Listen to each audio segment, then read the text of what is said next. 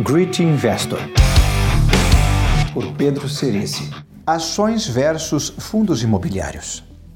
As ações que prefiro não são necessariamente pagadoras de dividendos, mas, eventualmente, sim. As empresas que dão lucro acabam pagando dividendos e então você pode comparar os dividendos com os rendimentos de um fundo imobiliário.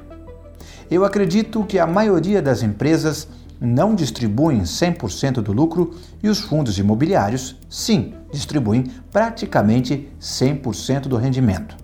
Então, ao longo prazo, as empresas veem os seus lucros crescendo e os fundos imobiliários, se bem administrados, veem seus lucros sendo corrigidos pela inflação dos aluguéis.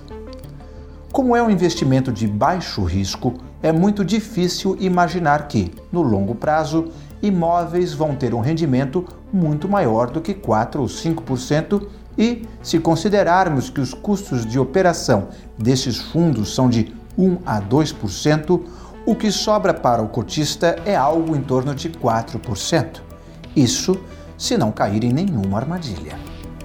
Ao olhar os fundos, não consigo ter muita convicção de que tudo que está lá vale. Por isso, prefiro ficar com o que entendo. Não divulgo portfólios de fundos de dividendos, mas muitas pessoas divulgam suas carteiras. Então, se olhar com atenção, você consegue separar dentro do seu portfólio de ações quais são as boas pagadoras de dividendos.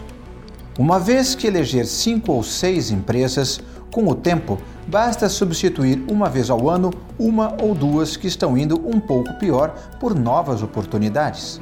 E você terá uma fonte bastante estável de rendimento sem comprometer o principal investido. Acho isso muito importante.